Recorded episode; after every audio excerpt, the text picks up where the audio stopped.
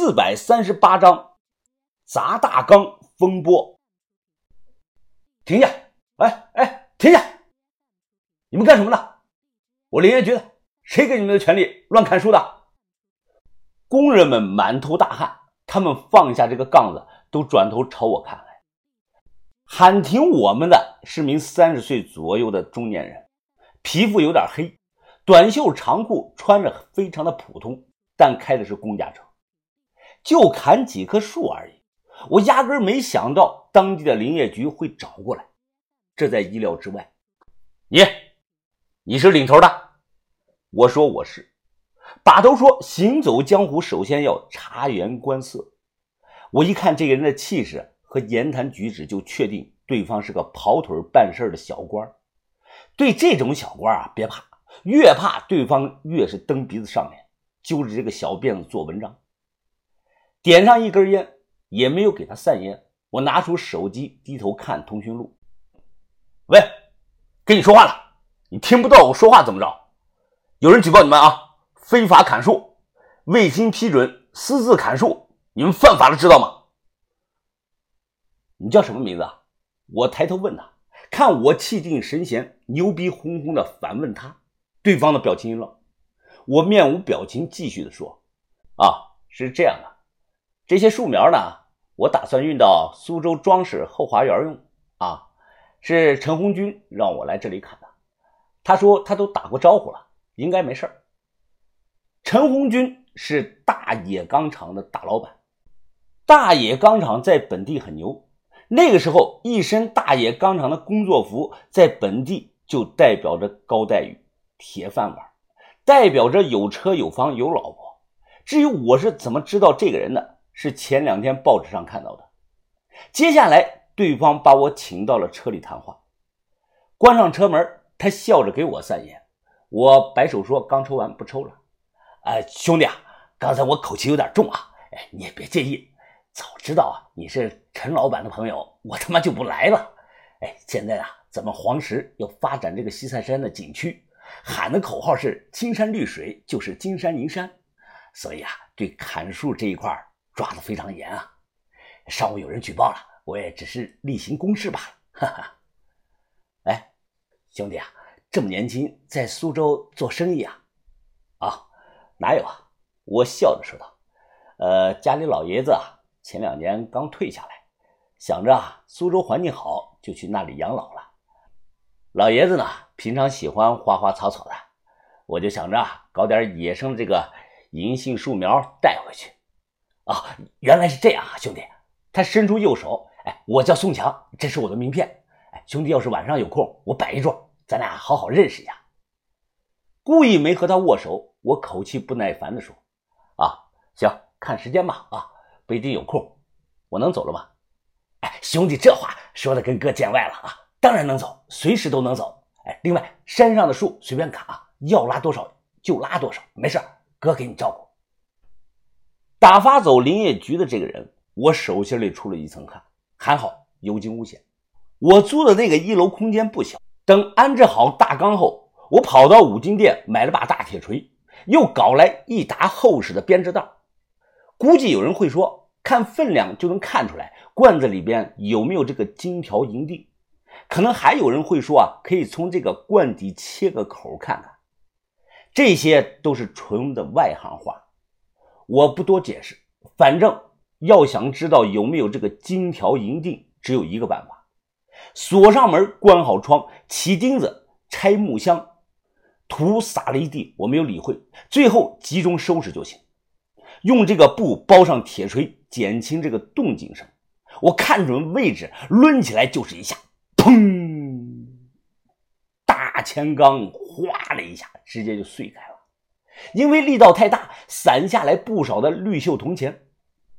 我把碎掉这个钢皮抽下来，扔到了一旁。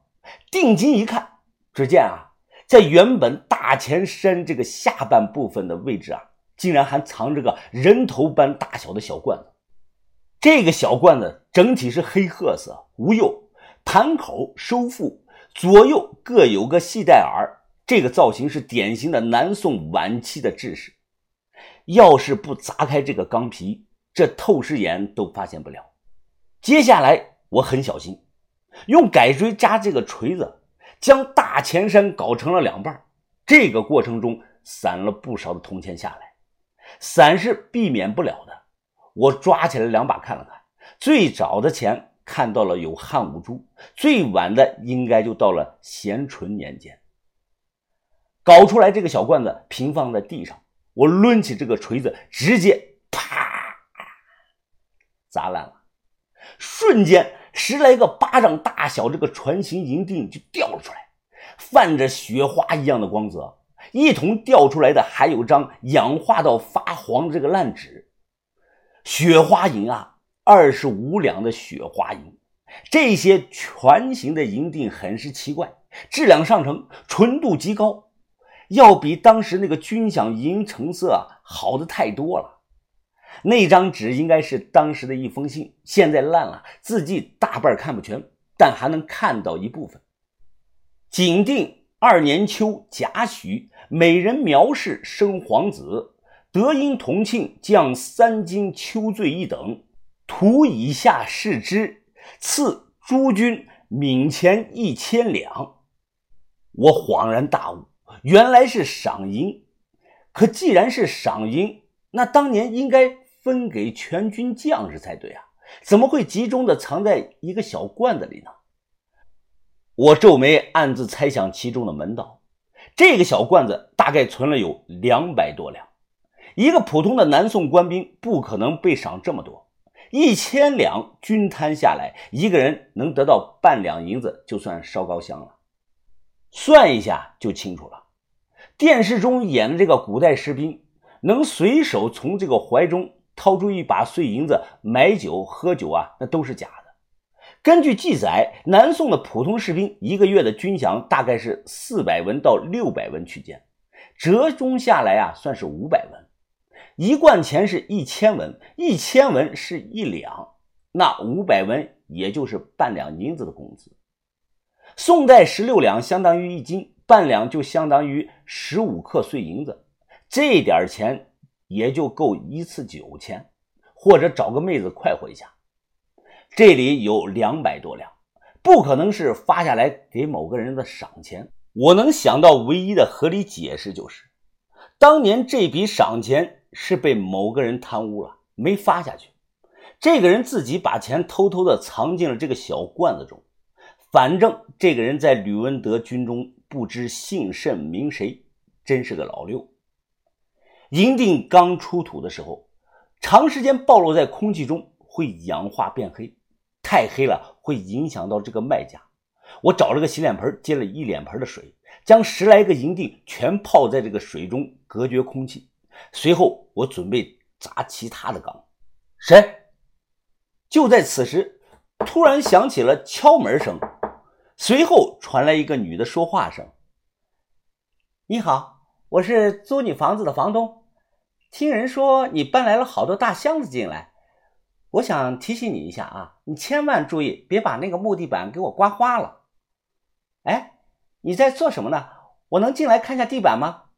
我忙大声的喊。哦，不方便，我正在洗澡呢。地板我会小心的。